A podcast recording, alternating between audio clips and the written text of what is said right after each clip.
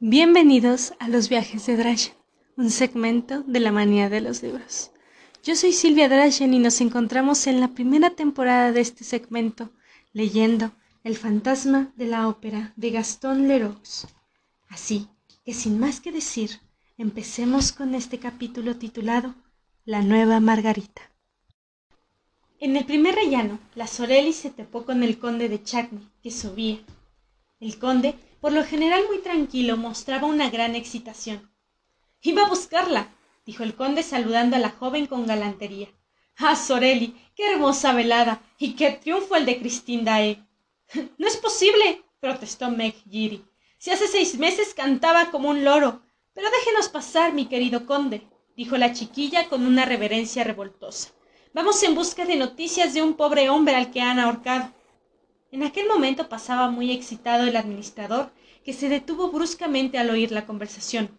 ¿Cómo? ¿Ya lo saben ustedes, señoritas? dijo con tono bastante rudo. Pues bien, no habléis de ello, y sobre todo que los señores de Vin y Poligny no se enteren. Les causaría demasiado trastorno en su último día. Todo el mundo se encaminó hacia el foyer de la danza que se encontraba ya invadido. El conde de Chagny tenía razón. No hubo jamás gala comparable a aquella. Los privilegiados que asistieron hablan aún a sus hijos y nietos con emocionado recuerdo.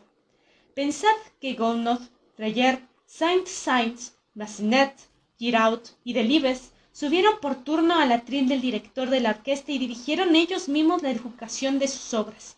Tuvieron, entre otros intérpretes, a Faure y Lacroix.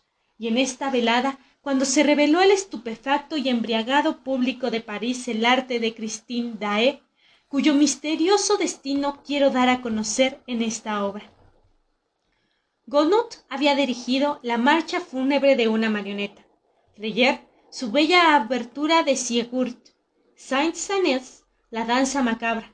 Y una ensoñación oriental, Massenet una marcha húngara inédita, Giraud su carnaval, Delibes el basta lento de Silvia y los Picacite de Copelia, las señoritas Kraus y Denise Bloch habían cantado, la primera el bolero Vísperas Cintilanas y la segunda el brindis de Lucrecia Borgia. Pero el triunfo mayor recayó en Christine Dae, que había comenzado en algunos pasajes de Romeo y Julieta. Era la primera vez en que la joven artista cantaba esta obra de Gounod que, además, aún no se había llevado a la ópera y que la ópera cómica acababa de reponer mucho después de haber sido estrenada en el antiguo teatro lírico por la señora Cabarlajo. Ahora, hay que compadecer a aquellos que no oyeron a Cristina en el papel de Julieta, que no conocieron su gracia ingenua, que no se estremecieron con los acentos de su voz seráfica, que no sintieron volar sus almas junto a las suyas sobre las tumbas de los amantes de Verona Señor, Señor, Señor, perdónanos. Pues bien, todo esto no fue nada al lado de los acentos sobrehumanos que dejó ir en el acto de la prisión y en el trío final de Fausto, que cantó en sustitución de la Carlota que se hallaba indispuesta. Jamás se había oído ni visto aquello. Era una nueva Margarita. Lo que Daé interpretaba, una Margarita de un esplendor, de un fulgor aún insospechados. La sala entera había estallado en miles de clamores de inenarrable emoción dirigidos a una Cristín que sollozaba y desfallecía en los brazos de sus compañeros. Hubo que llevarla a su camerino. Parecía haber entregado su alma. El gran crítico P. de Saint-Brie fijó el inolvidable recuerdo en este minuto maravilloso en una crónica a la que tituló con justicia La nueva Margarita. Como gran artista que era, el crítico simplemente ponía al descubierto que esta bella y dulce niña había aportado aquella tarde algo más que su arte, su corazón. Ninguno de los amigos de la ópera ignoraba que el corazón de Christine permanecía tan puro como era a los quince años, y P. de declaraba que para comprender lo que acababa de suceder con Daé era necesario imaginar que se había enamorado por primera vez. Quizás soy un poco indiscreto, añadía, pero solo el amor es capaz de realizar un milagro tal, una transformación tan fulgurante. Cuando oímos hace dos años a Christine Dae en el recital del conservatorio, nos dio grandes esperanzas. Pero, ¿de dónde proviene la sublime actuación de hoy? si no desciende del cielo en alas del amor, tendré que pensar que asciende del infierno y que Cristín, como el maestro cantor Ofergin, hizo un pacto con el diablo. Quien no haya oído cantar a Cristín de el trío final de Fausto no conoce a Fausto pues podría superarse esta exaltación de la voz y esta sagrada embriaguez de un alma pura. Sin embargo, algunos abonados protestaban. ¿Cómo podía habérsele ocultado tanto tiempo semejante tesoro? Cristina E. había sido hasta entonces un ciebel aceptable al lado de esa Margarita demasiado espléndidamente material que era la Carlota y había sido necesaria la ausencia incomprensible e inexplicable de la Carlota en esta velada de gala para que a pie firme la pequeña Dae pudiera dar muestra de lo que era capaz. Una parte del programa reservada a la diva española. ¿Y por qué, privados de Carlota, los señores de Bien y Poligny se habían dirigido a la Dae? ¿Conocían acaso su genio oculto? Y si lo conocían, ¿por qué lo escondían? ¿Por qué? ¿Ella también lo ocultaba? Cosa rara no se le conocía en la actualidad ningún profesor, y había declarado en varias ocasiones que en lo sucesivo trabajaría completamente sola, todo lo cual resultaba muy inexplicable. El conde de Chagny había asistido de pie en su palco a este delirio y había compartido los estruendosos bravos. El conde de Chagny, Philippe Georges Magui, tenía entonces exactamente cuarenta y un años. Era un gran señor y un hombre atractivo, de talla más que mediana, de rostro agradable a pesar de la fuerte y dura y unos ojos un poco fríos. Era de una educación refinada con las mujeres y un poco altanero con los hombres, que no siempre le perdonaban sus éxitos mundanos. Tenía un corazón excelente y una conciencia honrada. Tras la muerte del viejo conde Philibert, se había convertido en jefe de una de las más ilustres y antiguas familias de Francia, cuyos títulos de nobleza se remontaban a Luis el Testarudo. La fortuna de los Chagny era considerable, y cuando el viejo conde, que era viudo, murió, no fue tarea fácil para Philippe administrar un, un patrimonio tan enorme. Sus dos hermanas y su hermano Raúl no quisieron saber nada de la herencia y ni quisieron oír hablar de reparto, encargado de todo a Philippe, como si el derecho de progenitura no hubiera dejado de existir. Cuando se casaron las dos hermanas el mismo día, tomaron su parte de manos del hermano, no como algo que les perteneciera, sino como una dote, por la que le expresaron su reconocimiento. La condesa de Chagny, de soltera Meoris, y la Martinier, había muerto al dar a luz a Raúl, nacido veinte años después que su hermano mayor. Cuando el viejo conde murió, Raúl tenía doce años. Philippe se ocupó activamente de la adjudicación del niño, fue auxiliado en esta labor, de forma admirable, por sus hermanas primero y luego por una anciana tía, viuda de marido, que vivía en Brest, y que inició al joven Raúl en el gusto por las cosas de la mar. El joven entró en la tripulación del Borda, salió entre los primeros números y realizó tranquilamente su vuelta al mundo. Gracias a poderosas influencias, acababa de ser designado para formar parte de la expedición oficial del Requín que tenía la misión de buscar en los hielos polares a los supervivientes de la expedición del Artois, del que no se tenía noticias de que hacía tres años. Mientras tanto, disfrutaba de un largo permiso de seis meses y las viudas ricas del noble barrio, viendo a este hermoso joven que parecía tan frágil, le compadecían, ya de los rudos trabajos que le esperaban. La timidez de este marino, casi estoy tentado de decir su inocencia, era notable parecía haber salido el día anterior de las faldas de sus hermanas.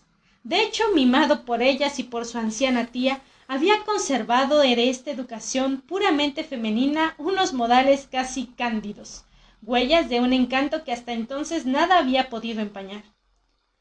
En esa época tenía poco más de veintiún años y aparentaba dieciocho.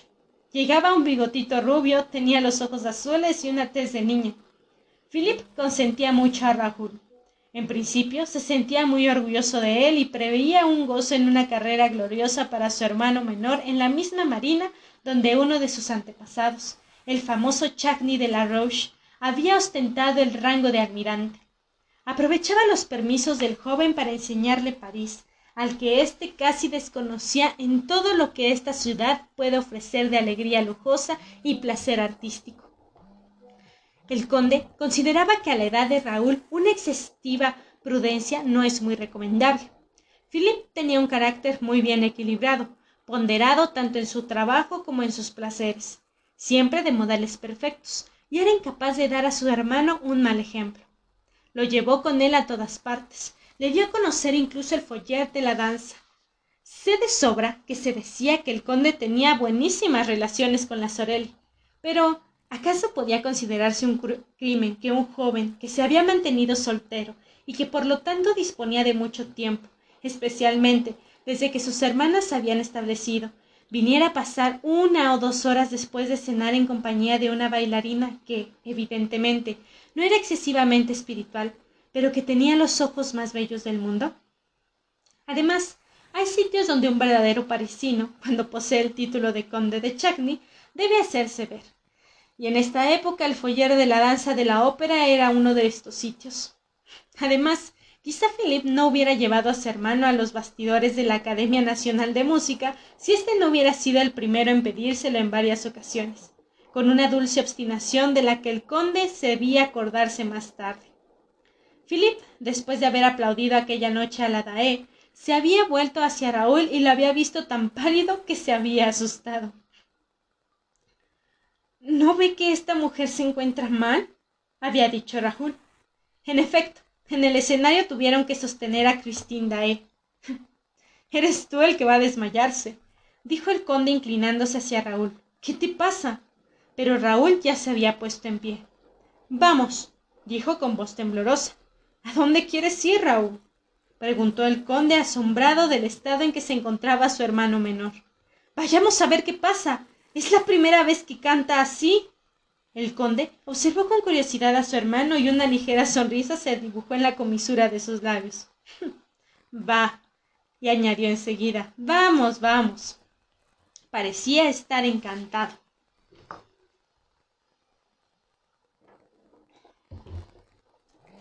Enseguida se encontraron en la entrada de los abonados, que estaba abarrotada, a la espera de poder entrar en el escenario. Raúl, desgarraba sus guantes con un gesto inconsciente. Philip, que era comprensivo, no se burló de su impaciencia, pero ya estaba resignado. Ahora sabía por qué Raúl estaba distraído cuando le hablaba, y también porque parecía sentir un vivo placer encauzando todas las conversaciones hacia la ópera. Penetraron en el escenario. Una masa de frac se dirigía apresuradamente hacia el foyer de la danza o hacia los camerinos de los artistas. A los gritos de los tramoyistas se mezclaban las alocuciones vehementes a los jefes de servicio. Los figurantes del último cuadro que abandonan el escenario, marchosos que empujan, un bastidor que pasa, un decorado que baja del telar, un practicable que sujetan a martillazos, el acostumbrado paso paso, que resuena en los oídos como la amenaza de alguna catástrofe nueva para vuestra chistera o de una sólida carga contra vuestros rillones. Tal es el acontecimiento habitual en los entreactos y que nunca deja de turbar a un novato como el joven del bigotito rubio, de ojos azules y tez de niña, que atravesaba todo lo rápido que la aglomeración se lo permitía. El escenario en el que Christine Dae acababa de triunfar y bajo el que Joseph Bouquet acababa de morir. La confusión no había sido nunca tan completa como en esta noche, pero Raúl se había no había sido nunca menos tímido. Apartaba con el hombro vigoroso todos los obstáculos, sin ocuparse de lo que se decía a su alrededor, sin intentar atender a las palabras asustadas de los tramoyistas. Tan solo le preocupaba el deseo de ver a aquella cuya voz mágica le había arrancado el corazón. Sí, sentía claramente que su pobre corazón aún nuevo ya no le pertenecía, había intentado defenderlo desde el día en que Christine, a la que conocía de pequeña, había reaparecido ante él. Sintió en su presencia una emoción muy dulce a la que hizo rechazar mediante la reflexión, ya que se había hecho el juramento, tanto que se respetaba a sí mismo y a su fe, de que no amaría más que a la que fuera su mujer, y ni por un momento podía imaginar en casarse con una cantante. Pero aquí a la que dulce emoción había seguido una sensación atroz sensación, sentimiento, había en ello algo físico y algo moral. En el pecho dolía como si lo hubiera abierto para arrancarle el corazón. Sentía ahí un hueco horrible, un vacío real que jamás podía ser rellenado más que por el corazón de ella. Estos son acontecimientos de una psicología particular que, parece ser, no pueden ser comprendidos más que por los que han sido heridos. En el amor, por un golpe extraño, llamado en el lenguaje común un flechazo. El conde Philippe tenía dificultad en seguirlo y continuaba sonriendo. Al fondo del escenario, pasada la puerta doble que se abre a los escalones que conducen al foyer y a los que conducen a los palcos a la izquierda de la planta baja, Raúl hubo de detenerse ante la pequeña tropa de ratas que recién bajadas de su granero obstruían el pasillo por el que pretendía introducirse. Más de un comentario burlón fue pronunciado por pequeños labios pintados a los que él no respondió. Por fin consiguió pasar y se sumergió en la oscuridad de un corredor invadido por el estruendo de las exclamaciones que proferían los admiradores entusiastas. Un hombre ahogaba todos los rumores. ¡Dae! ¡Dae! El conde, detrás de Raúl, se decía El muy vibrón sabe el camino, y se preguntaba cómo lo había aprendido. Él nunca lo había llevado al camerino de Cristín. Había que suponer, por lo tanto, que éste había ido solo mientras el conde se quedaba charlando en el foyer con la Sorelli, ya que a menudo ella le rogaba que permaneciera a su lado hasta el momento de salir a escena, y quien a veces tenía la manía tiránica de dejarle al cuidado de las pequeñas polainas con que bajaba de su camerino, y con las que garantizaba el lustre de sus zapatillas de raso y limpieza del mailot color carne. La Sorelli tenía una excusa, había perdido a su madre. El conde, retrasando la vista que debía hacer a la Sorelli, seguía pues la galería que conducía al camino de la Dae, y comprobaba que aquel corredor nunca había sido tan frecuentado como aquella noche en la que todo el teatro parecía trastornado por el éxito del artista, y también por su desvanecimiento, pues la hermosa niña aún no se había recuperado y había ido a buscar al médico del teatro, que llegó entre tanto empujando a los grupos de gente y seguido por Raúl que le pisaba los talones. De este modo, el médico y el enamorado se encontraron al mismo tiempo al lado de Cristín, que recibió del uno los primeros cuidados y abrió los ojos en brazos del otro. El conde se había quedado, en otros muchos, en el umbral de la puerta ante la cual se ahogaba. ¿No cree, doctor, que estos señores deberían desalojar el camerino? preguntó Raúl con audacia increíble. No se puede respirar aquí adentro. Tiene usted toda la razón afirmó el doctor y despachó a todos, excepción hecha de Raúl y de la doncella. Este contemplaba a Raúl con los ojos agrandados por el más sincero de los asombros. Jamás lo había visto. Sin embargo, no se atrevió a interrogarlo. Y el doctor pensó que si el joven actuaba así, era evidentemente porque tenía derecho a hacerlo. De tal forma que el vizconde permaneció en el camerino presenciando cómo la Dae volvía a la vida mientras los dos directores, Devine y Poligny, que habían acudido para expresar su admiración a su pupila, se veían rechazados al pasillo con sus trajes oscuros. El conde de Chagny, echado al corredor como los demás, se reía a carcajadas. ah, el muy vibrón, el muy bribón. Y añadía para sí, para que te fíes de esos jovenzuelos que se adoptan a aires de niñitas. Estaba radiante. Es un chacni, concluyó, y se encaminó al camerino de la Sorel. Pero ésta bajaba hacia el foyer con su pequeño rebaño que temblaba de miedo, y el conde la encontró en el camino, como ya se había dicho. En el camerino, Cristina E. había dejado escapar un profundo suspiro, al cual respondió un gemido. Volvió la cabeza, vio a Raúl y se estremeció. Miró al doctor, al que sonrió, después a su criada y por último a Raúl. Señor, preguntó este último con una voz que era tan solo un suspiro. ¿Quién es usted?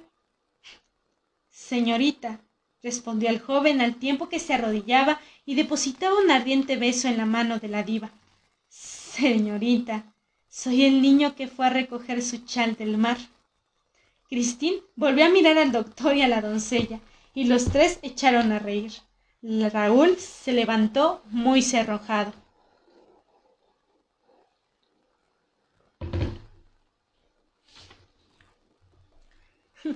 Señorita, ya que le place no reconocerme, quisiera decirle algo en privado, algo muy importante. Cuando me encuentre mejor, ¿no le parece bien, señor? Su voz templaba. Es usted muy amable. Pero es necesario que se vaya, añadió el doctor con su mejor sonrisa. Déjeme usted atender a la señorita. No estoy enferma, exclamó Cristín de repente con una energía tan extraña como inesperada, y se levantó pasándose una mano por los párpados con gesto rápido. Se lo agradezco mucho, doctor. Necesito estar sola. Váyanse todos, por favor. Déjenme. Estoy muy nerviosa esta noche. El médico quiso poner algunos argumentos, pero éste, ante la agitación de la joven, estimó que el mejor remedio para su estado era no contradecirle, y salió junto con Raúl, quien se encontró en el pasillo completamente desamparado. El doctor le dijo No la reconozco esta noche. Normalmente es tan dulce. Y lo dejó ahí. Raúl se quedó solo. Toda aquella parte del teatro se encontraba ahora desierta. La ceremonia de despedida debía haber empezado en el foyer de la ópera. Raúl pensó que quizá la de iría y esperó sumido en la soledad y el silencio. Incluso se escondió en la sombra propicia del quicio de una puerta. Seguía teniendo aquel horrible dolor en el corazón, y era de eso de lo que quería hablarle a Daé sin demora. De repente el camerino se abrió y vio a la criada que salía completamente sola, llevando unos paquetes. Se interpuso en su camino y le pidió noticias de su ama. Ella le contestó riendo que se encontraba bien, pero que no debía molestarla, puesto que quería estar sola, y se escapó. Una idea atravesó el cerebro abrazado de Raúl. Evidentemente, la Dae quería estar sola para él. ¿Acaso no le había dicho que quería conversar en privado? Esta era la razón por la que había despedido a los demás. Respirando con dificultad se acercó al camerino y con la oreja pegada a la puerta para escuchar lo que iba a contestarle se dispuso a llamar pero su mano se detuvo. Acababa de percibir en el camerino una voz de hombre que decía con entonación particularmente autoritaria Cristín, es preciso que me ames. Y la voz de Cristín dolorida, que se adivinaba entrecortada por las lágrimas, una voz temblorosa respondía ¿Cómo puede decirme esto? A mí que no canto más que para usted. Raúl se apoyó en un panel Tal fue su sufrimiento. El corazón al que creía haber perdido para siempre había vuelto a su pecho y latía con estruendo. El corredor entero retumbaba y los oídos de Raúl estaban como aturdidos. Seguramente si su corazón seguía haciendo tanto ruido iban a oírlo. Iban a abrir la puerta y el joven sería avergonzadamente expulsado. ¡Qué papel para un chacni! Estar detrás de una puerta. Se apretó el corazón con ambas manos para hacerlo callar pero un corazón no es el hocico de un perro, e incluso sujetando el morro de un perro que ladra sin parar, siempre se le huye gruñir. La voz del hombre prosiguió. Debes estar muy cansada. Oh, esta noche le he entregado mi alma y estoy muerta. Tu alma es extraordinariamente bella, hija mía, siguió diciendo la voz grave del hombre, y te lo agradezco. No hubo emperador que recibiera un regalo como este. Esta noche han llorado los ángeles. Después de estas palabras, esta noche han llorado los ángeles, el conde ya no oyó más. Sin embargo, no se fue. Como temía ser sorprendido, se ocultó en un rincón sombrío, decidido a esperar a que el hombre abandonase el camerino. En un mismo instante acababa de conocer el amor y el odio. Sabía a quien amaba. Quería saber a quien odiaba. Con gran estupor suyo, la puerta se abrió y Cristín Dae, envuelta en pieles y escondido el rostro bajo un encaje, salió sola. Cerró la puerta, pero Raúl observó que no la cerraba con llave. Pasó ante él, quien ni siquiera la siguió con los ojos, puesto que los tenía fijos en la puerta, que no se volvía a abrir.